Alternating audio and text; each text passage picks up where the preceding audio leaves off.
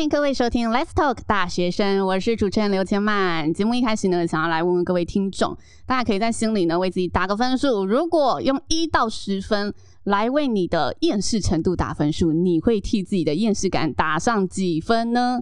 这个答案大家先留在心底就好了吼。新闻呢是有说，这现在台湾的痛苦指数啊，恐怕要破六 percent 了，破十年新高啊！近几年的大环境真的随着呢这个疫情啊、战争啊，有着瞬息万变的变化。那面对这个高度竞争、高度变化的环境，常常会让人觉得啊，无论我在如何付出、再如何努力，好像还是没有办法改变这个现状，所以好像嗯，搞搞得自己压力大的喘不过气啊，产生这浓厚的厌世感。或者干脆选择当一个无欲无求的躺平族。因此这一集我们大学必修课就要来跟大家聊聊，面对现在我们的社会环境，大学生的生活态度有何影响，以及我们大学生对于厌世的想法和真实心声又是什么呢？今天我们邀请到的两位青年播客代表，他们分别呢都为自己的厌世程度打上了一个是八分，一个是十分，满分的数字，可以说是名副其实的厌世代代表。欢迎朱熹喽，嗨、呃，大家好，我是十分的朱熹。哎、呃，我是一个从香港过来台湾念书的留学生，然后今年在玄奘大学念传播学系大二。对，我就是那个十分那个。你是毫无犹豫就把自己打十分了，还是其实有想说，哎、欸，我帮自己加水一下，加到十分？没有啊，就本来想打九分，哦、然后就想说，没有，我要对自己诚实一点，不要怕下到其他人就真的十分，超不安。OK，所以你觉得你的厌世是来自不安？算是吧，就是呃，看新闻之类的、嗯。哦，好，我们待会来聊聊这个厌世的来源。那接下来我们欢迎今天第二位厌世代代表，青年代表，欢迎。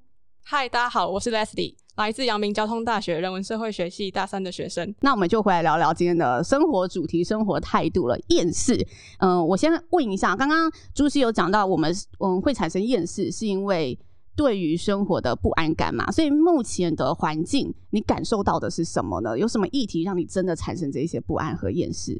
其实有很多了，呃，第一就是 COVID 嘛，就是这个疫情已经持续很久。嗯、我不知道台湾有没有这个感觉，可是我是香港人，然后在我很小的时候有经历过 SARS，然后那时候虽然很严重，整个大厦都封了，然后好像那个东西很危险，可是那时候的收拾是很快的，过了好像半年多就已经把这个。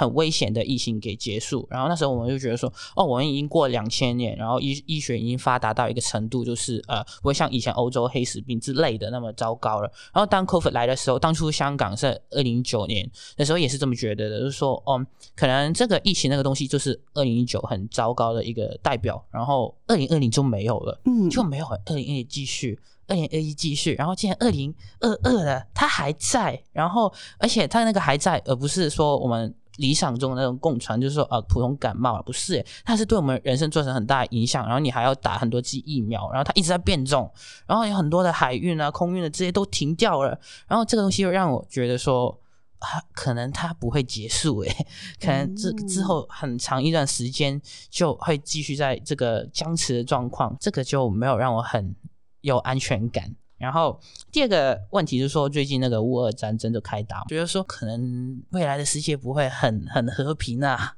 嗯、然后，然后第三个就是未来找工作，就是我是侨生，然后其实我蛮喜欢台湾的，所以才会想要过来念书嘛。嗯，然后要留留在台湾有一个必要的条件，就是要么就是在当地结婚，然后要么就是要找到工作嘛，而且要一定的收入。才能达标，不能说什么小气当个员工就可以留在台湾。所以我会担心说，就是未来呃，刚好是三年过后我就毕业一年了，然后那我还能有办法在台湾做着我想要做的工作吗？还是我要回到香港？嗯、对，这也是一个很担心的。原因哦，这样听起来其实有环境之外，有自己身份的关系，自己身份的认同感，这样子。对于这块土地，我们朱熹感觉对这个社会议题是蛮蛮常在关注的，各种议题都有涉猎。那 Leslie 呢？朱熹他可能比较放眼世界一点，还还谈到那个乌俄战争。那我可能比较呃 把视角放在台湾，就是说，因为现在年轻人好像再怎么努力，然后这个房价还是一直追赶不上，嗯，然后物价也是一直节节攀升，会觉得好像必须要非常非常的努力，然后甚至是做对未来职业的选择，才可以找到一个可以居住的空间。感觉未来好像有一点没有希望。哎，但有时候啊，自己看自己跟别人看你会产生不一样的观点嘛。那像 Leslie 他，嗯、呃，你本身是读交大的，在别人看就会觉得，哎。读交大了，为什么你对未来还这么多哎，怎么感到这么不安呐、啊？你都已经读这么好的学校了，这么传统定义上面，你已经是资优生啦，应该会有哎人生胜利组的可能性更大啊。对，交大没有错，它是传统意义上的胜利组没有错。但是应该这样讲，就是说，如果今天我读的是一个交大的这种理工科系，然后未来当工程师，那对于未来可能在经济层面上会比较厌世程度可能会没有那么高，但是。嗯这种厌世程度，它其实可以分成经济层面跟社会层面。那今天，即便是理工科系的同学，他们可能会看到这种台湾的现状，或者是看到一些。不公不义的一些情况，他们也是会觉得啊，好厌世。所以我觉得厌世感它不会只仅仅限于就是经济层面，它可能还会包包含社社会或是政治层面的厌世感。然后你觉得学校其实保障的只是我未来的职爱工作这一块，对对对对，对，但其他大环境我还是依然无能为力。对对对，OK。其实从心理学的角度来看啊，然后说厌世它是一种。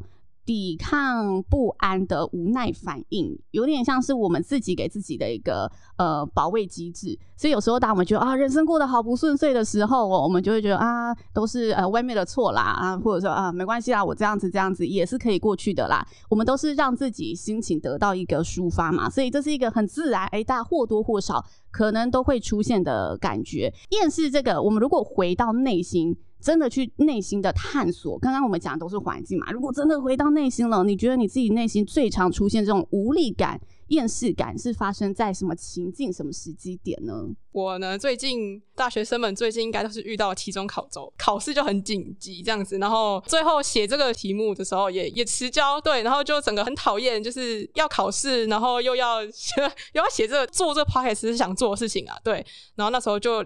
蜡烛两头烧，所以就会觉得好好厌世的。所以等于是你在大学的这段期间哦，学生的本分这些事你也觉得很重要，但你自己想要发展的那一块你也觉得很重要，因为有一些学生可能会去选择去。做自己想做的事情，然后不得不做事情，考试他可能就放掉，或者是报告他可能就随便写写就教材。也有另外一派学生可能就会比较想说两个东西都要顾着，所以就会产生这种蜡烛两头烧的状况。我是比较爱玩的啦，我大学时期就是放飞去做自己想做的事情，反正我拿到毕业证书就好了。OK，有时候不要给自己这么大的压力。那朱熹呢？我的话，这感到厌世这个情绪是很维系的，真的超维系的。譬如说我今天。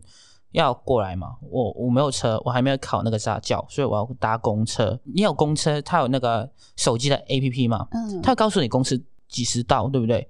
他今天写十五分，那我要准时十五分到，我不想要多等一分钟。太阳很晒，然后那我就十五分去到，然后十五分我快要去到的时候，我看着那个公车在我面前走过，它离开了。你东西不是要正确的吗？那、啊、你怎么要？哎、欸，但你要求太严格了。没有啊，就路况 Google 也不会准确到这个地步啊。对啊，可是只一到三分钟。对啊，可是这个东西就让我就是很 trigger，就是 为什么？啊你写，啊你讲好了啊，你答应我的，好，没关系，那我继续等，然后下一班车十五分钟嘛，好，我等你，然后十五分钟过了，然后我上车，我逼那个卡啊，没钱。我后面还有人等着吗？因为我就是上一班车走了，我是排第一嘛。然后后面的人他就好像盯着你，就跟你说：“哎呀，好了没？” 他说：“好，对不起，我快点。”然后就打开了钱包，没钱，不够，十块不够。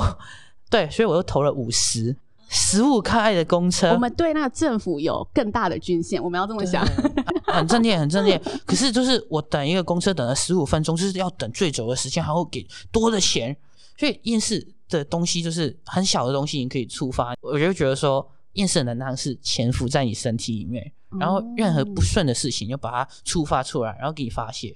哎、欸，那听起来，刚刚听你讲这些事情，会感受到一股愤怒感，哎，对。所以你是真的会到真的就哦，很生气，很生气，还是哦，那只是你一个看法而已，你也不会真的动气。哎、欸，会动气，可是情绪就是情绪，就是给他过。嗯，那这样会影响你周边，就是哎、欸，你的朋友会说你干嘛时常都这样，你愤青呢？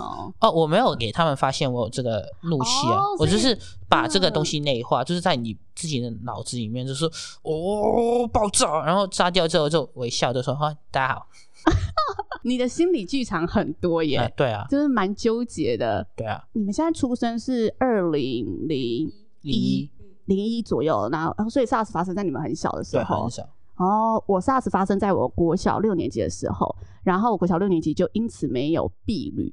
也没有毕业典礼，就因为 SARS 刚很刚好很刚好在那一个夏天。然后其实，在二零二零年疫情那一年，就是刚在烧的时候，那一年我就印象很深刻，因为除了我自己很有共鸣之外嘛，我那时候就去看了，哦，像美国比尔盖茨啊，就跟当届毕业生说，在最差的时代，不要质疑自己的影响力。好，因为美国名人不是都会去学校演讲，然后留下一句，哎、嗯、送给应届毕业生、该世代毕业生的话。然后那时候奥巴马就说，哎、你必须比之前的世代更快的长大。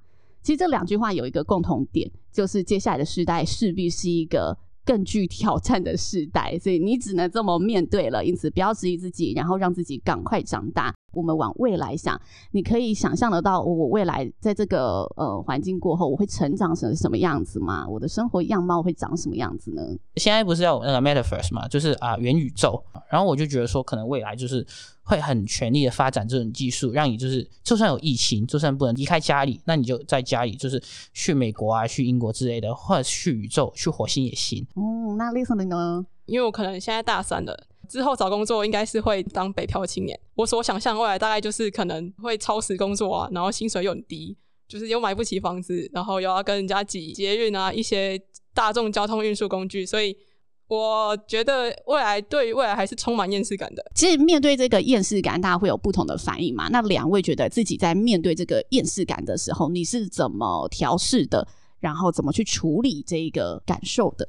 我觉得厌世是一个态度，你一直都厌世。所以，如果说身体出现厌世的感觉，要怎么办？就没有怎么办？就接受它。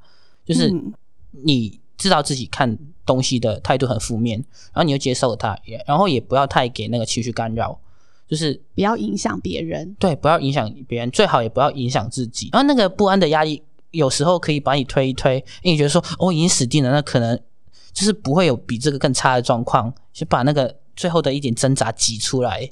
所以你觉得厌世感是让你生活更洒脱的一个帮助？对，是，就是你一开始已经是最烂了，哦，所以发生什么事情也应该不会更烂的吧？应该这样讲，就是说厌世感，它虽然表面上看起来会阻挡我们去前进，会让我们想要躺平，不想努力，但是，嗯、呃，我觉得这个时候如果人可以转一个念，然后就想说，即便呃我真的呃没有办法成功，那也没关系，就我尽我最大的努力，然后看最后会怎么样就怎么样，但至少人生的最后一刻不要后悔就好了。所以我觉得这件事感它不会击败我。嗯，哎、欸，不会击败我，让我想到让尼采说什么“凡杀不死我的，让我使我更强大”。哎、欸，没错，我觉得两位同学的那个心声走的截然不同的方向，一个就是反向操作，然后一个就是哎、欸、正向迎战面对。那我觉得厌世不不管大家是哎、欸、比较像我们 Leslie 这边，还是像我们朱熹这一边，就大家仍然就是哎、欸、为自己的生活一样负责，然后好好的继续活着，继续前进这样子。那今天就非常谢谢朱熹，也谢谢 Leslie，谢谢。谢谢，谢谢，感谢大学生的分享。更多关于青年的议题，欢迎关注我们新竹县政府教育局青年事务科 FP 粉丝专业喽。